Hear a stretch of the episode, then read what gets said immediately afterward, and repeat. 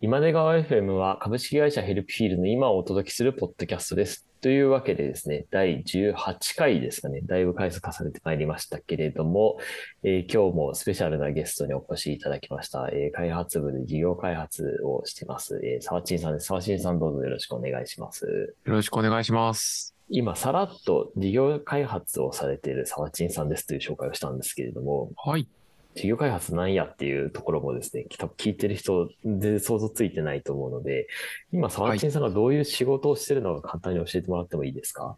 はい。この会社でも初めての職種ということで、今やらせてもらっているんですけど、基本的には、この会社が、エンジニアが中心でいる会社というのもあって、エンジニアのメンバーがやらないようなことっていう認識を僕もやっています。面白い整理ですね。なるほど。はい。エンジニアがやらないこと、全部。全部かどうかわかんないですけども。そのつもりで今仕事はしているところですね。すごいですね。例えば、ジャンル的にはどういうところになるんですかね？そうですね。うん私が担当させてもらっているのがスクラップボックスといううん。営業がついてるわけではない事業なので、そこだとメインの動きはカスタマーサクセス、カスタマーサポートに近いところがメインは多いような状態です。で、その上でお客さん使ってくださってる方へのコミュニケーションも、まあ、マーケティング寄りなので、多分分量としてはマーケティングとカスタマーサクセスが多いっていう動きを今してます。ああ、なるほどですね。実際やってみてどうですか？今もうそういう動き方をし始めてどれぐらい経ちますっけ？そうですね。今入社が10月だったので、うんそこからだと今3ヶ月経ったところですね。で、実際にやってで言うと、やっぱりそこの割合多くて、うんお客様から問い合わせが来た時に、まあしっかりと対応する中で、プロダクト開発に何を、あの、フィードバックした方がいいかってことを考えたりっていうのを、まあ、かなりの時間使ってやってるというのが今の状況ですね。おーなるほど。はい。実際やってみてどうですか？まあ、あの、タイミングとかにもいろいろ変わってくるとは思うんですけれども、はい。まあ、例えば入社前のイメージと入社後のイメージとかでもいいんですけども、仕事の種類のイメージってなんか違ったりしました、そうですね。うん。ちょっと入社の経緯にもつながりはするんですけども、前職私営業系全くしてなくっての転職をさせてもらっていて、で、その中で事業開発と聞いたときに前職のイメージでもやっぱりお客様に会いに行く。営業のニュアンスが強いと思っていたので、そこと比べるとお違ったなといううん感覚で今あ仕事はしています。逆に会いに行く機会が意外とそんなに多くないみたいな認識なんですか？そうですねんはい。もっと。前職でうん、ちょっとだけ営業したことがあって、その時もテレアポをして、おー、すごい。ガチセールスパーソンじゃないですか？ガチセールスでやってました。おー、すごい。そこだったので、はい。で、電話かけまくってっていうのを一時期やってたんですね。。はいえ。っていう電話営業私はやったことないですけど、やっぱあれ大変ですよね。電話かけて。で、向こうがね、ホットリードの時もあれば、コールドリードの時もあると思うんで。はい。もう大変で、うん。の入社してすぐの自分の部署だったので、うん。やりなさいということでやるをやるんですけど、うん。もうどうしても逃げたかったので、あの手この手でやらなくて済む理由を作るっていうのをやってました。なるほど。うまいですね。やっぱ得意、不得意領域ありますからね。はいちょっと私も電話苦手なんで、あの、すごい気持ちはわかりますね。いやもう、はい。う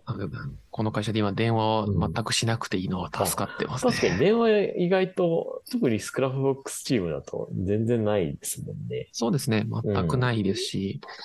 前職だとどうしても、うん。もう会社が大きい、まあ、金融系だったのもあって、うんお客様からのお電話も多かったので、それの対応のために出社をして席にいましょうというメンバーもいたりだったんですけど今全くなくてありがたいですね。まあ、またなんかね、事業によっても、あの、もちろん電話かけるメンバーもいたりはするので、ヘルピーはいチームとかだと、あれですけども、スクラップボックスチームそういう意味では、こう、営業スタイルとしてはメメールとかになるんですか？今はうん。全くこちらからうんの強くコミュニケーションをしてっていうのはなくて、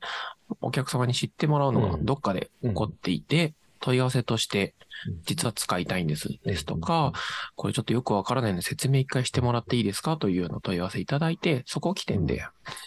私が商談をしたり、またはメールで丁寧にご回答したりっていうのが今のスタイルですね。ああ、いいですね。はい。結構そこのこう使い方をこうレクチャーするじゃないですけれども、なんか伝えるとかっていうのが、こう、まあ、慣れてないと結構難しいところもあると思うんですけども、ナチさんもともとそういうことややられてたんでしたっけ？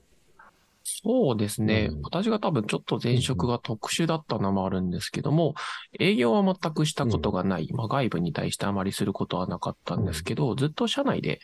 組織づくり、育成ということで、新卒研修ですとかうん、チームマネジメントとかで、社内の人に対してまあお願いをするみたいな、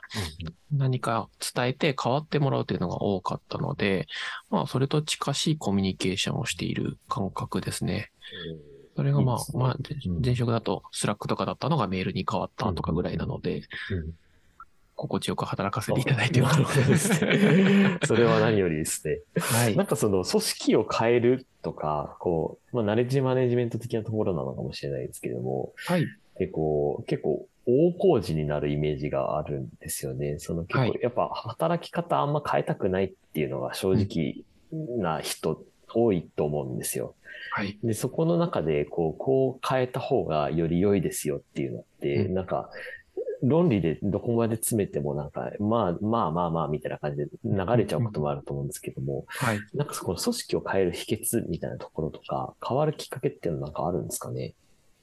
そうですね。これがもう、前職ですごい経験をさせてもらって、今3ヶ月やる中で、ここが一番僕頑張るべきかなと思ってるとこなんですけど、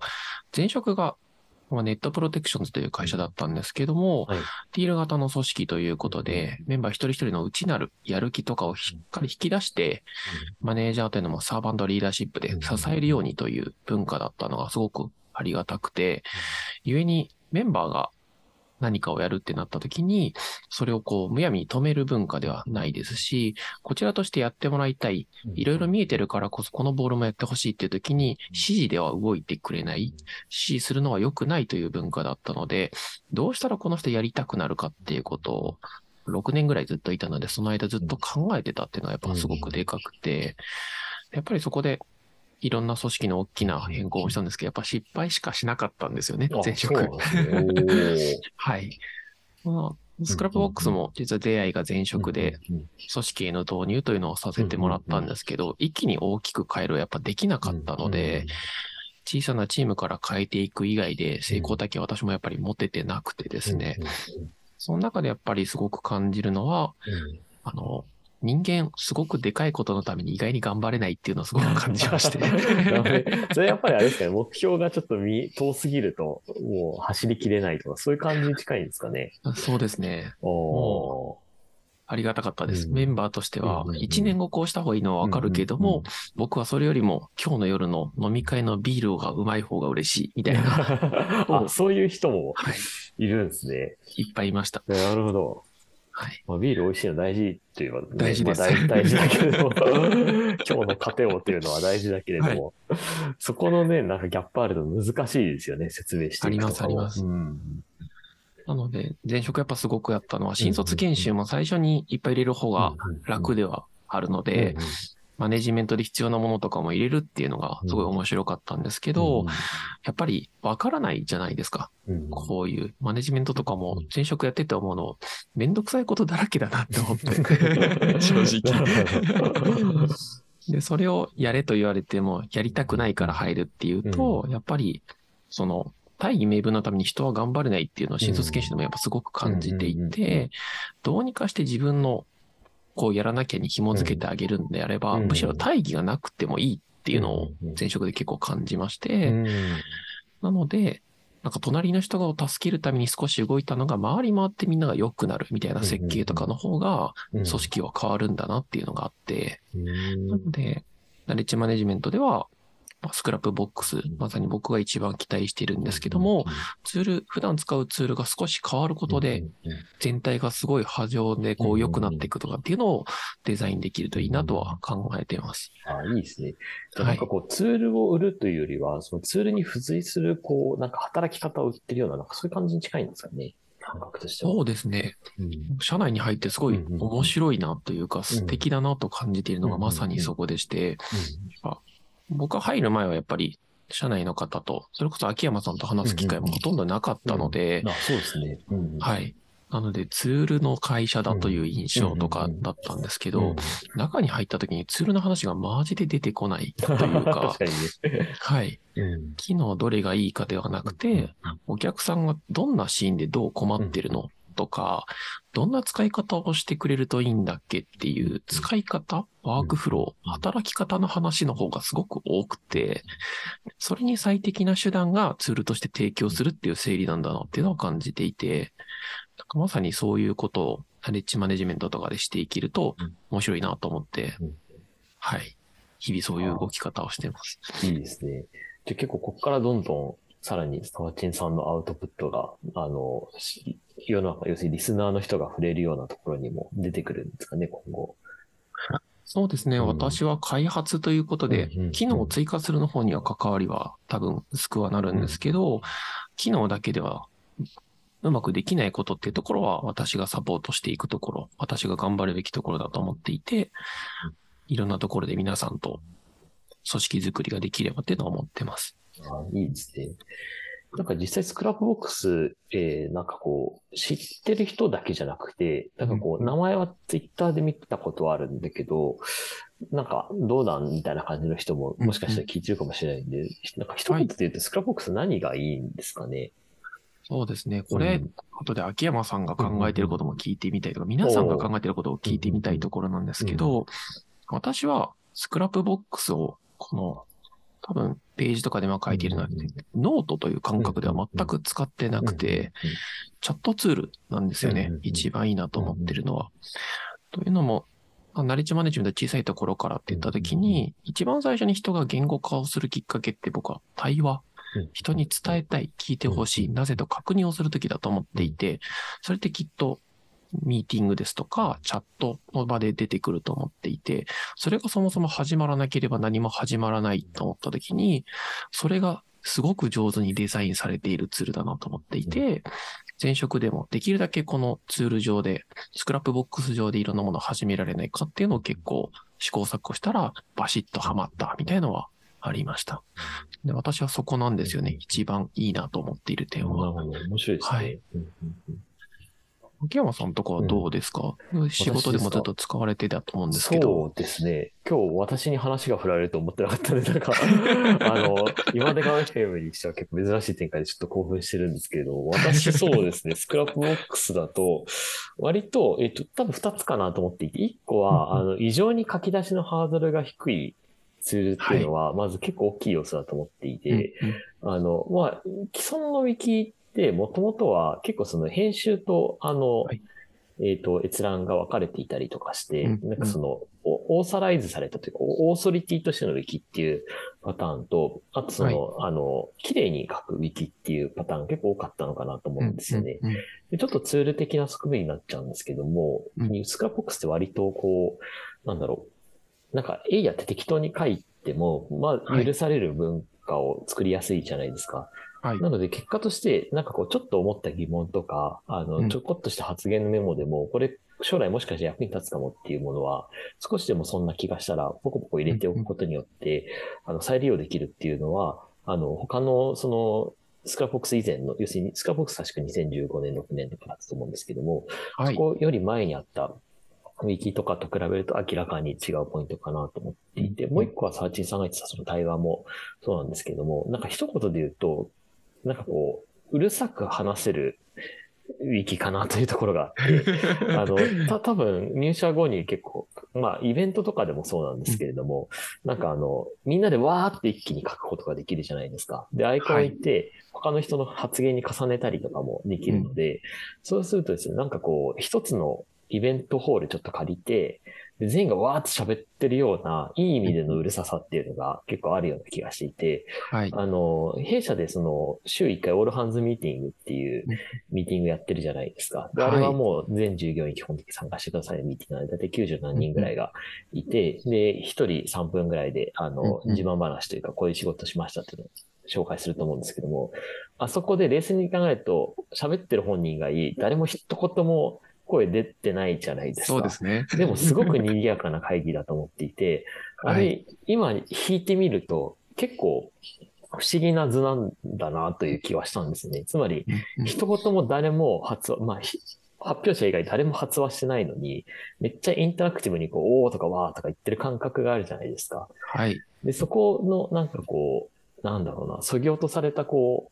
う、なんか、コミュニケーションのコアの部分だけ残ってる感覚っていうのは、結構スクラップボックス以外のプラットフォームだとあまりないような気がしていて、うんうんそこの二つですかね、その書き出しのハードルが異常に低いっていうところと、、うんうんあの、そぎ落とされたあのコアのコミュニケーションが残ってるっていうところは、まあ、スクラップボックスの面白いポイントなのかなと思ってますね。もう全く同じようなことを思ってて、うんちょっと前に社内アンケートを取ってみたときにうんうんうん。も、新しく入った方が今年多い中で、同じようなことを感じてらっしゃる方が多数いらっしゃって。はい。もう、なんか、すごい素敵だなと思ったのが、うん前職とかだとやっぱ人数増えてきて、共有とかが増えてくると、どうしてもうん。参加しない方が出てくるので、どう強制させるかが多かった。どうしてもそうなるなと思ったんですけど、オールハンズミーティング含めたいろんなみんなの会議、コメントできるからなのかわかんないんですけど、みんなちゃんと来るというか、楽しみにしてらっしゃる方のが多くて。おーいいですね。うんうんうんはいなので、あれとかを見たときに、、もう社内でどなたかも言ってたんですけど、うんまあ、うちが前提フルリモートじゃないですか。あ、そうですね。はい。フルリモートで普段話せていないとかの久しぶりみたいな感じとかが、ちょうどチャット上、スクラップボックス上とかで再現されてる感じとかもあって、ああ、なるほど。いいなと思ってはいます。うんうんうん確かに、なんか今の話だと、その久しぶりの感覚がちょっとおも、なんか面白いなと思っていて、はい。あの、私逆にこう忘年会とかで、あの、うんうん久々に会った時に、あご無沙汰ですとは言うものの、あんま久々の感覚実は持ってなくて、なんか別に毎日会ってるよねっていう感覚なんだけど、冷静に考えると、あ、最後に会ったの去年とかだったりするパターンが結構あるんですよね。そうですよね。のご時世っていうのももちろんあるんですけれども。で、なった時に、この感覚なんだろうって思ったらやっぱり結構、こう、へ偏在その、ユビキタスにこう、あっちこっちにこう、顔を出せてる感みたいなのが、なんか感覚としてあって、結構物理オフィスに制約があると、なかなかその、顔出せないっていうところがあったりとか、あとこう、ミートもそうですけれども、えミートだったりズームとかもそうですけれども、うんうん。バイナリにこう時間がす、バイナリというか、あの、リニアにこう時間が過ぎていくようなシステムだと、あの、まあ、1時間という拘束の枠の中で話せる人数の制約もあるじゃないですか。はいだ。からあんまりその顔出せる範囲が広がらないんですけど、うんスクボだと、なんか5秒だけ顔出してシュッとまた出るとか、当たり前ですけどできるじゃないですか。あれがですね、なんかこう、思ってた以上にスケールできてる感じがあるので、その、いろんな人と関わり持つというところについて。はいなんでそこはすごいいいですよね。なんか感覚として、だから、なんか久々に会ってるはずなんだけど、なんか最後いつでしたっけ？あ、1年前でしたか？はは、みたいなのがうんうん結構あったりするので、それ面白いですよね。面白いですよね。そうこれとかもうん、うんうん。なんかすごい、社内のスクラップボックスを見れるのが僕はちょっと一番やりたかったところなんですよ。おーなるほどまあ皆さん結構発信される方が多いので、はい確かに外から見えるところはあって、うん秋山さんのスクラップボックスもパブリックにされてるのは見ていたりとかだったんですけど、でもやっぱ、このチームの中の言語化がしにくいこともいっぱい書かれてる状況とか、歴史もすごいあるじゃないですか。とすると、ああ、みたいな、スクラップボックスのこの機能もやっぱこういう議論で出てるんだとか、。一筋縄でできてないなとかっていうのが結構見えて面白くて、でなんか、そこの中でやっぱり改めていいなと思ったのが、このドッグフーディングの文化、一回作ってみようぜっていう文化はめちゃくちゃ大事だなと思ってて、議論を見ても、うん。あと自分が前職でそのいろんな体験をしている中でも、今言ったようなスクラップボックスのこのうん。ワイワイ感って、論理的に導き出て出てこない気がするんですよ。まさか書いてアイコンを押すことがこんなにもワイワイ感が出るんだ、みたいな。うん当時多分僕が好きだったニコニコ動画とかああいう系だと別でコメントがあってとかじゃないですか。はい。で、ウィキも編集もできるっていうのはあったとしても、アイコンを置くっていう発想は多分なかったと思っていて、みたいなので言うと、これ普通に考えたら出ないなっっていうの、が、たくさん、こう、奇跡のように積み上がってできてるツールなのかなというのは感じていて、他のサービスうん。3つ今、うちの会社サービスやってますけど、どれもなんかそういうところがちょこちょこあって、内側で見れてめちゃくちゃ面白いなって思ってます。なるほど。なんかその観点面白いですね。確かになんかこう、例えば、行の末尾に手動でアイコンを置くことで、コミュニケーションがめちゃくちゃ盛り上がって100人単位の会議が回るようになるんですよっていうのが、こう、はい間として出てきたら、いや、そんなわけなくないって、なんか一周されるような気がしていて、それがスッと機能の実装に入ってるっていうのが面白いですよね。アイコン記法とかどういう議論で出たんだろうなんかもう、だいぶ昔だから覚えてないんだけれども、 sawachinさんうん全部のページ一回見てましたもんね、社内の入社直後に。全部は見れてないです。あ全部いっぱいですけど。スラックでしたっけ？なんか全全部何かを見てましたよね。そうですね。はい。あの、会社に入った時に一番最初にスラックとかうんうん資料とかは全部できるだけ読むようにはしてて、いや、すごいですよね。結構な文章量じゃないですか、スラックとかも。そうですね。あれですけど。うん。なんかそこの大量の文書群を読み込むコツみたいなのってあるんですか？ああ、なん、なんなんでしょう。いや、これ、うんうん僕も一回考えたことがあって、うん。うん。英語だと全くできないんですよ。うん、当たり前なんですけど。なので、多分、そういう系の文章をたくさん読んできてるので、読み飛ばせるスピードが速いなんだろうなと思ってはいます。あなるほど。はい。なのでで、飛ばすスピードっていう感じなんですね。そうですそうですの読む速度ではなくて。はい。うんうんきっとここにこの行が入ってるってことは、この後こう書いてるだろうっていうのを推測が立って、ちょこちょこワード拾っていったときうんうんうんに、想定外がないってなったら、よしとして次に読み進めるなんだと思います？自分の読み方は。うんなるほど。なので、想像できないジャンルは弱くて、あ、なるほど。開発のうんいろんな技術の話とかは全く読み飛ばせないんで。一個ずつ単語を知っていくしかないってなると時間かけて読んでたりはします。なるほどですね。結構ね、前段階の説明なく、うわーっと議論が、はい始まってるページに当然飛んだりもとあると思うんで。そうですね。そういうとこは大変ですよね。まあでも単語にリンク貼ってあると、なんかこう、読んだ、飛んだ先になんかこう説明書いてあったりっていうのは、そうですね。それはまあ結構読み、補助としては便利なのかもしれないですね。なんか、うん。前職とスクラップボックス使い方が違って、やっぱいいなっていうのの言語化がいろいろされたりはするんですけど、この会社のスクラップボックうんス、単語のページ別にあんま書いてなかったりするんですよあね。書いてないですね。なんか、あの、ネタページになってることとかありますよね。はい 説明じゃなくてなんか。そうです、そうです。単語の説明も不十分なんだけど、関連ページとして、この単語を使われてるページがすごい出てくると思ってて、適切に結構みんな文章は書いてくださってるので、リンク先を飛びに行くと、うんああ、こういう文脈で使う単語なんだ、みたいな。ああ、このウェブ技術って、画面を作るときに使う技術なんだとあかあ、みたいな。これの履歴を見たときに、3、4年前によく使ってた技術なんだなっていうのを資料を通して把握できるっていうのをすごく感じてて、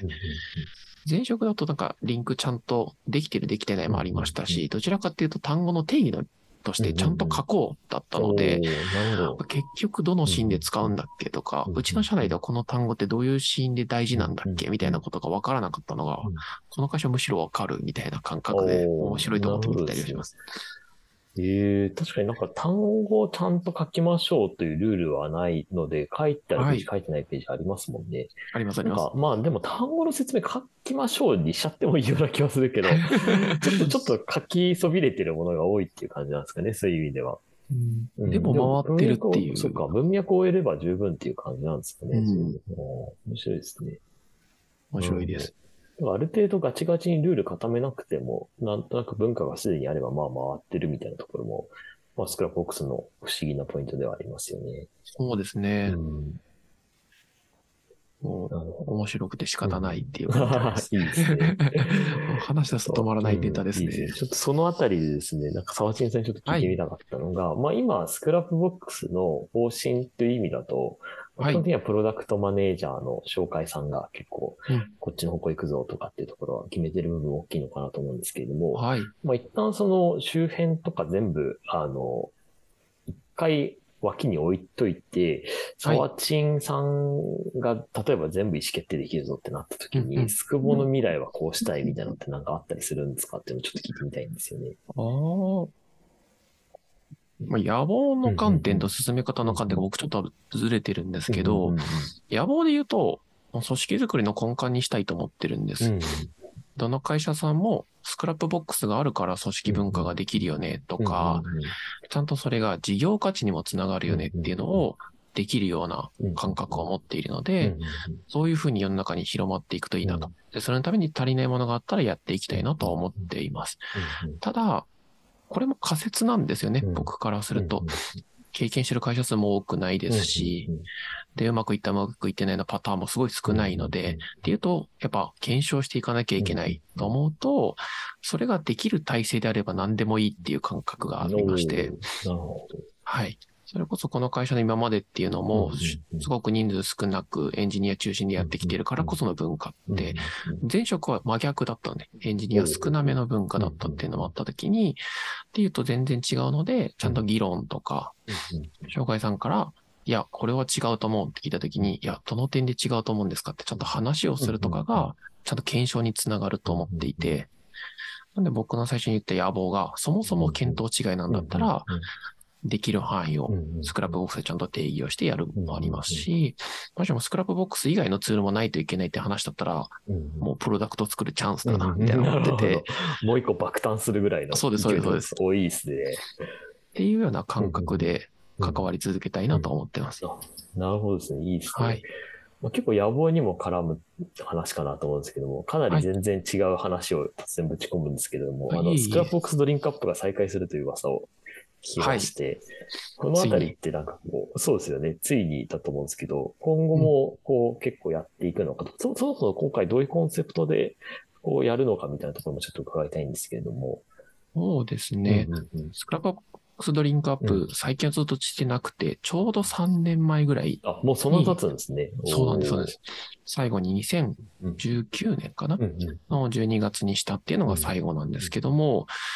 もう再開した理由結構シンプルでして、僕が好きだからっていうのはあります。なるほど。いいですね。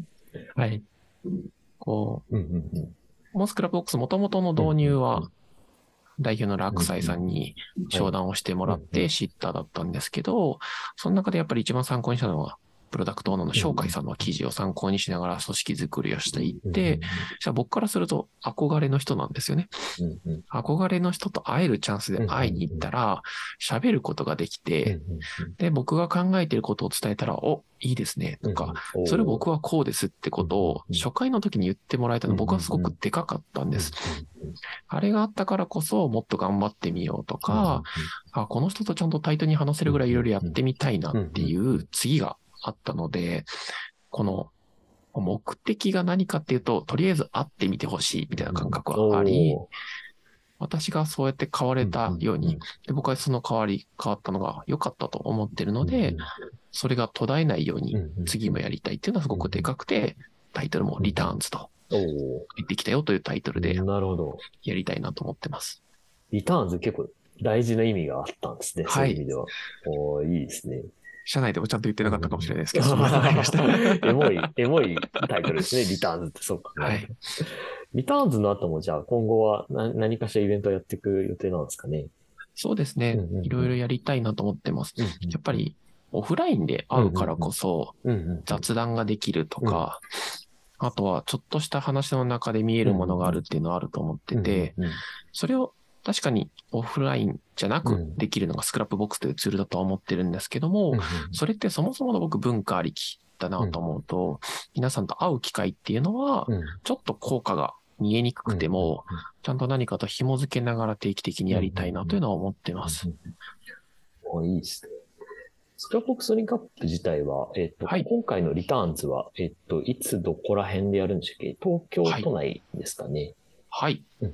ちょっと皆さんが、もしも遠くから来てくださるような熱量が高い方でも来れるように、うん渋谷、渋谷で。はいアクセス良いところで、うん1月31日うん火曜日の1月31 19時半からうんスタートでやろうと思ってます。1月31火曜日19時スタートですね。そうですね。はい。アットマーク渋谷ということで、はい皆さんもぜひ来ていただいて。実はですね、お時間がもうあと10秒ぐらいっていう、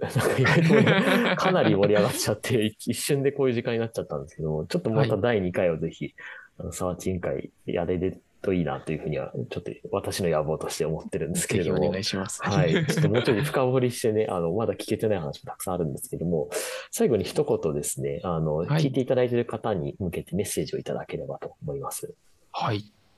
そうですね。私がすごく大事にしているのが議論すること、対話をすることというところです。でそれをスクラップボックスという事業に載せていきたいとも思っていますし、皆さんとの対話の中でもいろいろ出していきたいというのも思ってます。ツイッターでもどこでも大丈夫ですので、よかったら何か思ったことがあったときには、ぜひ何か手段を通して伝えていただけると嬉しいなと思ってます。今後ともよろしくお願いします。はい、ありがとうございます。えっと、ちなみにツイッターアカウントは今お知らせしちゃいます？それは伏せておきます？ツイッターアカウントはインテルタンクという、はい、インテルタンクさんですね。はいアットマークサワチンさんではなくて、アットマークインテルタンクさんですね。。はい い。ややこしいですが、よろはい、しくお願皆いします。さんぜひフォローして、スクラップボックスの相談をしてみてください。ありがとうございますという。わけで、えー今日は、えー、ツイッターアカウントインテルタンクの、えー、サワチンさんにお越しいただきました。サワチンさんありがとうございました。ありがとうございます。はい。というわけで、えー今出川 FM は過去の全エピソードもアンカー、スポティファイ、アップルミュージックなどでお聞きいただけます。ぜひ感想をお待ちしています。ツイッターでハッシュタグ、シャープ今出川 FM で投稿してください。ではまた次回もお楽しみに。バイバイ。バイバイ。